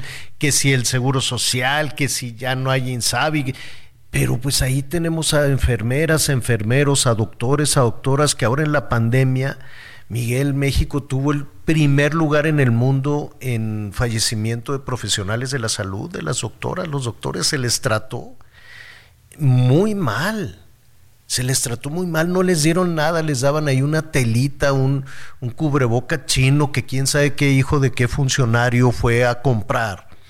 Y pues hizo tranza, por más que digan este gobierno, no, que la corrupción, sí, muchos han hecho tranzas y lucraron con todo eso. Y luego López Gatel que no les quiso dar vacunas a las enfermeras y los doctores de clínicas privadas. Y cuando decimos clínicas privadas, no son los hospitalotes, son clínicas chiquitas en todo el país. Hospitalitos en todo el país que fueron los que atendieron a la gente. Y los dependientes de las farmacias que allí estaban 24 horas, pues apoyando como fuera y contagiándose también. Esa es la gente buena, esa es la gente de veras. Esa es la gente a la que le agradecemos y seguiremos buscando también para darles todo nuestro todo, todo nuestro cariño y todo nuestro afecto. Miguelón, tu listita, porque luego se nos va el tiempo. Si estuviera sentado así enfrente, igual ustedes amigos, a ver, vamos a sentar aquí a, la Claudia y a la Xochitl, y usted enfrente, ¿qué les pediría? ¿Qué les diría? ¿Tú qué les, sin, sin enojo, sin reclamo, ya el reclamo ya para qué? ¿Qué les dirías, Miguelón? ¿Qué les pedirías? Bueno, primero que nada les pediría que fueran honestas con lo que van a prometer, que no prometan por prometer, que solamente se dediquen a hacer promesas que verdaderamente van a cumplir. y por supuesto que uno de los temas principales es que enfrenten, porque no hay otra palabra, Javier, aunque no les guste la palabra, que enfrenten el tema de la seguridad en serio, que apliquen la ley en serio Ah, y sobre la todo que pues que equipen a la policía para que pueda hacer su trabajo. Esa sería una de las cosas y el tema de salud, señor. El tema de salud, que hagan todo lo necesario, que gasten todo lo que sea necesario de nuestro dinero, de nuestros impuestos, para que verdaderamente tengamos un, un sistema de salud que valga la pena. El tema de salud no solamente es un una cuestión física, es una cuestión psicológica, es una cuestión de familia, Javier. Una enfermedad puede terminar con una familia. Una enfermedad puede terminar con el patrimonio de muchos años. Una enfermedad puede destruir no solamente a la persona que está enferma, sino la gente que está alrededor. Me parece que el tema de salud es fundamental. Señor, hay un, hay un dicho muy trillado. Sin salud no se puede hacer absolutamente nada, Javier. Definitivamente, definitivamente. Y va nuestro, nuestra solidaridad a quienes han perdido la salud en este momento y hacen ese esfuerzo por salir adelante. Y qué desesperación, Miguel, ir a buscar las medicinas. Ir a, por más que se diga que la farmacia La Dinamarca y que todo esto, pues ahí está, coincido contigo. Ojalá, ojalá puedan dar resultados en ese, en ese sentido. Tanto, tanto que hay, tanto que hay que decir al respecto. Oiga, este, muchísimas gracias. Eh, eh, pues hemos recibido muchísimas eh, eh, comentarios. Rafael Rodríguez, gracias, director general de Azteca. Fernanda, familiar, te mando un beso enorme. Vamos a ir a tu programa, ahí a, platicar. Eh, no sabe usted qué gran periodista, qué gran mujer que nos ha felicitado también ahí en su programa en imagen, los compañeros de ADN 40, gracias a todos los compañeras y compañeros de ADN 40, de Azteca Quintana Roo, gracias. Y se has de haber sido tú, Miguelón, que fuiste, pero bueno, gracias a todas las, son muy jóvenes todos allí en, en Azteca, en Azteca Quintana Roo. Nuestro compañero Jorge Zarza, tantos años. Muchísimas gracias. A los hermanos Ferráez, líder de líderes mexicanos, gracias también por sus comentarios, sus felicitaciones. Ahí va a salir una entrevista en Líderes, ya se la haremos llegar. a Adriana Delgado, compañera periodista en Azteca, también el Heraldo Radio. ¿Sabes quién habló desde Washington, Miguelón? Armando Buen Guzmán. Armando, claro. Armando Guzmán, que ha compartido esta misma historia, Armando, ¿eh? Los mismos 30 años que él ha estado allá en Washington, pues ha estado con nosotros. Los compañeras y compañeros de Venga la Alegría hicieron un, iba yo a decir desmadre, pero no voy a decir la palabra. hicieron mucha fiesta, gracias, la verdad. Oye, y que- luego... es que mira, Javier, Ajá. permíteme decir algo Sí. a mis amigos. El señor Javier Latorre es muy sencillo, es muy humilde. No le gusta la fiesta, no le gusta que No. los festejen, aunque no lo crean amigos, no le gusta ser el centro de atención. Pero Javier, debes de entender algo. 30 años no es cualquier cosa a la torre. 30 años en un programa, les, les decía yo a mis amigos, trabajar en televisión y tener un programa durante 30 años es porque es un programa que sigue teniendo la preferencia de la gente. Un, tra- una- un programa de televisión es caro. Ninguna empresa va a invertir en un producto que no les funcione. Y para eso se necesita trabajar y trabajar mucho. Te mereces ese festejo, Javier La Torre. No, hombre, pues y bueno. debes de quitarte lo ranchero en ocasiones y debes de salir a festejar y debes de, y debes de agradecer sobre todo, por supuesto, a Dios y sé que lo haces, pero debes de dejarte abrazar, apapacharte y te lo mereces, Javier La Torre. 30 años no es cualquier cosa, señor. Y me parece que como periodista te lo digo, aunque eh, pues tú has visto mi, mi crecimiento desde hace 25 años que tenemos la oportunidad de trabajar juntos, eh, eres un ejemplo para muchos periodistas jóvenes también, los jóvenes que vienen y hay gente que dicen, yo lo veía en la primaria o yo eh, por eso estudié esto. Sí me parece que son esos festejos que se tienen que, que celebrar. Quiero saber quién hoy en México puede presumir de 30 años en la televisión y sobre todo manteniendo la credibilidad, que es lo más importante para nosotros los periodistas. Pues te agradezco mucho tus palabras, felicidades, felicidades Miguelón a ti también. Sí, soy muy ranchero. Nada más rápidamente, gracias a David Páramo por sus comentarios, este eh, periodista especialista en final, a la queridísima Lourdes Mendoza, a Carito Rocha, a Irving Pineda, a, Pascal Beltrán en imagen, muchísimas gracias por sus palabras, a Eduardo Ruiz Gili, a Joaquín López Dóriga, en fin, tantas y tantos compañeros de vida, ¿no? Compañeros con quienes hemos construido esta historia. ¿Y sabes con quién hemos acompañado hechos durante tres décadas, eh, además de contigo, con Anita? Este, con Jaimito Guerrero, con Jaime Guerrero, que es un as del periodismo político, con Edgar Galicia, Miguelón. Bueno, cuántas cosas hemos hecho con Edgar Galicia, este gigante, este gran periodista con el que afortunadamente hemos acompañado toda esta historia de hechos. ¿Cómo estás, Edgar? Pues imagínate, Javier, muy orgulloso, con un privilegio de conocerte. Tú sabes que para todo el ejército que tú encabezas, y cuando digo ejército, estoy hablando de todos absolutamente, productores, reporteros, realizadores, incluso la gente de intendencia que te ve pasar por estos pasillos, que tú eres muy amable, los saludas, te acercas. Pues imagínate, es un gran y enorme privilegio porque para mí eres una inspiración. Tú veniste a romper con un régimen eh, de noticias, cómo se daban las noticias, saliste al aire a dar noticias, pero con libertad, y eso marcó un ejemplo. Tú ya tienes una firma en la historia de este país y hoy va a sonar fuerte ese grito que impulsó el, el cambio de Fuerza Informativa Azteca, Javier, y que hoy yo te felicito porque tienes el noticiero hasta hoy más estable que puede tener México con una credibilidad impresionante y eso de verdad no cualquiera. Así que yo me siento muy orgulloso, Javier, de pertenecer a esta fila, de que tú tengas el timón todavía sosteniéndolo firme, obviamente representando a todo este ejército que está detrás de ti. Obviamente tú eres nuestra cara, tú das la cara, pero sabes tú muy bien que hay un ejército y eso me encanta que lo reconozcas siempre porque habla de tu humildad y de la persona que eres. Así que yo lo único que tengo que decirte, Javier, es que te quiero mucho, he compartido historias contigo juntos, eh, eh, conozco tu calidad humana y puedo resumir, como lo decimos en el barrio, que eres un tipazo y, muy orgulloso de, de conocerte, Javier, y abrazarte siempre cada que te veo.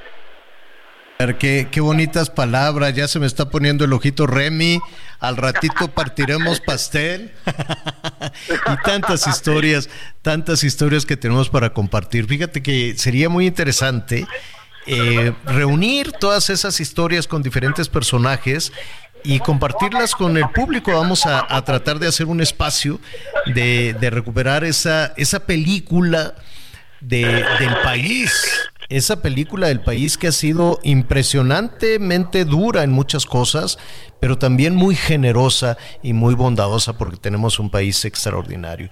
Te abrazo con mucho gusto, Edgar. Muchísimas gracias. Dios te bendiga siempre, Javier. Oílo bien, Dios te bendiga siempre. Gracias, es Edgar Galicia. Que eh, nada más dime una cosa, Edgar.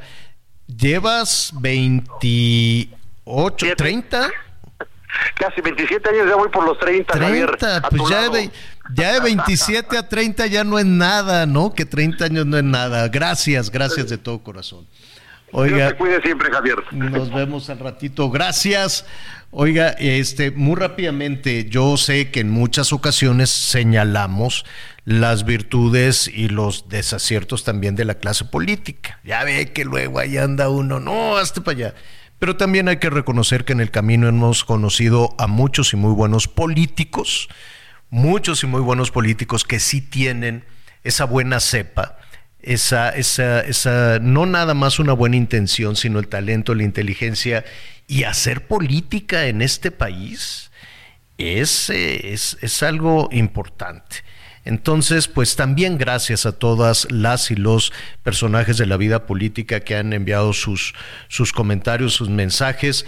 Em, eh, casi todos los presidentes que nos han tocado desde que iniciamos el programa, este, Salinas, Cedillo, em, Fox, Calderón, Peña Nieto y el presidente López Obrador no casi todos se han comunicado, nos han mandado sus, sus eh, eh, mensajes. Gracias a este Salvador Guerrero Chiprés también, muchísimas gracias que se ha eh, comunicado del Consejo del Consejo Ciudadano, ¿no? con, todos sus, sus, con todos sus comentarios.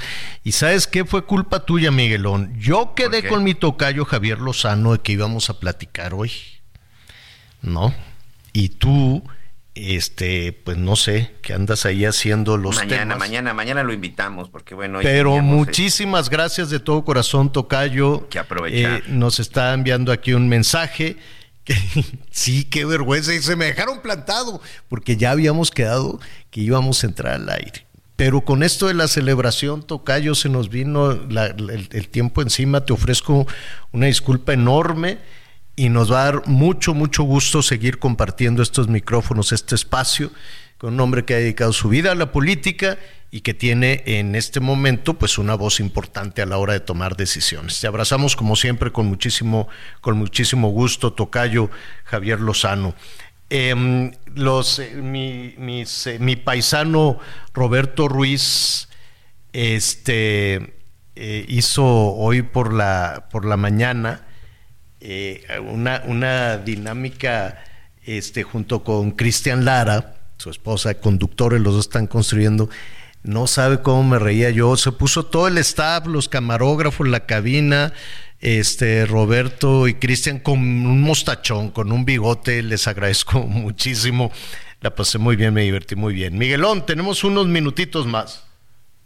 Así es, muchas gracias por todos sus mensajes y sobre todo, bueno, pues gracias a todos nuestros amigos por sus palabras. La familia Villegas te dice, eh, Javier, que sigas muchos años más y sobre todo bendiciones, gracias por tu trabajo, gracias por supuesto a todos nuestros amigos. Tenemos también mensajes de eh, Juan Eugenio Hernández desde la Perla Tapatía. Felicidades Javier Alator y todo su equipo, Dios los bendiga y que sumen muchos, muchos años más con la voluntad de Dios. Muchas felicidades Javier a todo el equipo. Hace 30 años comencé a ver tu noticiario cuando estaba en la universidad. Carlos Septién García y aún sigo viendo hechos con Javier Alatorre. Un abrazo Claudia, bendiciones para todos. Les deseamos muchos años más compartiendo con nosotros. Gracias, gracias por ser nuestra compañía todos los días. Es un gusto y un placer su profesionalismo. Excelente equipo de trabajo, licenciado Javier La Torre, Anita Miguel, felices de escucharlos. De parte de la familia Casillas en la demarcación Benito Juárez. Gracias, Adelaido Fernández. Muchas felicidades, Javier La Torre, por tus 30 años de mantenernos bien informados de todo lo que acontece en el país y fuera de él. Eres el preferido de mis papás para ver tu programa de noticias y hasta la fecha te siguen viendo desde un rancho del municipio de Villaflores, Chiapas. Y yo ah, te escucho y veo tu programa todos los días en Tuxtla Gutiérrez. Que tengamos Javier La Torre por mucho tiempo. Que Dios los bendiga siempre. Toda mi admiración y un abrazo afectuoso desde Guadalajara, Jalisco. Atentamente, Valesa. Gracias. Soy su seguidora desde que inició en TV Azteca. También los escucho en el Heraldo Radio. Gracias. Muchas felicidades, Javier de la Torre. Muchos mensajes, señor. oye, Miguelón, antes de, concluir, yo sí quisiera decir que para hacer las cosas, como las hace Miguelón, Anita, todos nuestros compañeros, hay que hacerlas con muchísima libertad, em, con, con muchísima honestidad, con muchísima decencia. Y estas cosas se aprenden a lo largo de la vida. Y yo quiero agradecer en ese sentido a mi mamá, a señora Josefina Soria, a mis hermanas, a mis hermanos, a mi familia, que ha sido un pilar enorme, fundamental, para hacer las cosas así, derechitos, para hacer las cosas con decencia, con mucho cariño.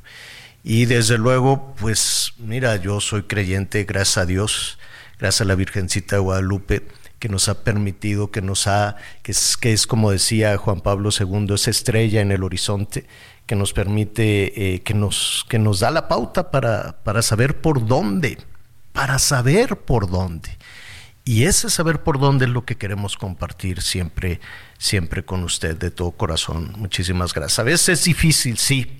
Y en estos tiempos de, tanto barullo, tanto riesgo, tanta amenaza, tantas cosas tan feas que les han sucedido también a muchos de nuestras compañeras y compañeros, pues siempre tener esa pequeña lucecita de esperanza de que las cosas van a ser distintas, de que las cosas van a ser mejor, es lo que queremos siempre eh, compartir con usted en el Heraldo Radio y en la televisión. Y qué bendición, qué bonito que puedan lograr estar juntos, lograr compartir lo bueno y lo malo, las penas, los enojos, pero también las alegrías y esa bendición enorme. Gracias de todo corazón a usted que nos, que nos escucha y que nos acompaña todas las noches. Y Miguelón, pues gracias a ti.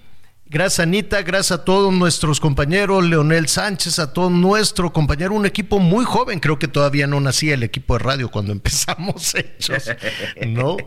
Pero... Sí, por lo menos Angelito Villegas, seguramente no, señor. no, yo sé, pero gracias a todos, desde luego, eh, por, por eh, apoyarnos en esta enorme, enorme, pero increíble eh, tarea. Es una bendición. Pues, ¿qué será, Miguelón? Voy a ir a comer, ¿sabes qué? Me invitó a comer el tío Richie. No, bueno. Entonces Me, me, va a poner corbata y todo, no va a poner los codos en la mesa, no cenes la boca, nada de eso que uno aprende. Entonces, vamos a ver si nos dan sopita. Y sí soy muy ranchero, espero que no se haga mucho barullo, estoy mortificado desde ayer, dije, híjole, ojalá no, no vaya a ser mucho, mucho barullo, pero pues si hay barullo, ni modo, se hay tiene que, que hacer, Javier, se tiene que hacer todo el barullo necesario, porque insisto, no es cualquier cosa. Bueno. Lo acaba de decir muy bien pues. Edgar Galicia, estás ya en la historia de las noticias de la televisión de este país. Estamos, dijo el otro. Gracias, Miguelón, gracias a nuestro público. Yo lo espero a las diez y media. Uy, va a haber muchas sorpresas. Diez y media en Hechos Azteca 1, buenísimo que se va a poner. Mientras tanto, siga con nosotros en el Heraldo Radio. La más deseada, aroma alucinó mi almohada. Eres insomnio de mis madrugadas, aquella estrella que quiero alcanzar. La más deseada, de quien espero siempre una llamada. La vanidosa que al sentirse amada hace. Gracias por acompañarnos en Las Noticias con Javier Alatorre. Ahora sí ya estás muy bien informado.